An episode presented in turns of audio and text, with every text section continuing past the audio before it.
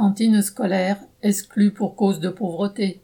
Jeudi 9 septembre, un enfant de 7 ans scolarisé dans une petite ville de Gironde a été exclu de la cantine et reconduit chez lui par un policier municipal envoyé par la maire de sa commune. Sa mère devait 800 euros à la cantine. Ce n'est pas en humiliant un enfant devant ses camarades de classe et en le privant de repas qu'on pourra résoudre ce problème d'impayé.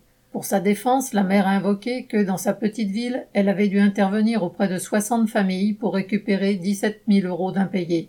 Les retards de paiement de la cantine existent dans toutes les communes, qu'il s'agisse de négligence, d'oubli ou de plus en plus des difficultés financières dues à la situation des parents qui ont du mal à payer peut-être le seul repas équilibré qu'auront leurs enfants dans la journée. Mais quand on en arrive à de telles sommes, cela signifie qu'il y a un réel problème de pauvreté, et montrer du doigt les mauvais payeurs ne peut être une solution. Faire appel aux services sociaux de la commune peut être une possibilité dans quelques cas, mais cela ne résout rien à terme, ces mêmes services croulant eux aussi, souvent sous les demandes d'aide. L'accès gratuit à la cantine scolaire pour tous les enfants devrait faire partie des obligations de l'éducation nationale, au même titre que l'enseignement. Actuellement, il n'est pas utopique de penser que toutes les richesses accaparées par une poignée de profiteurs pourraient et devraient servir à payer la cantine à tous les écoliers en même temps que bien d'autres choses.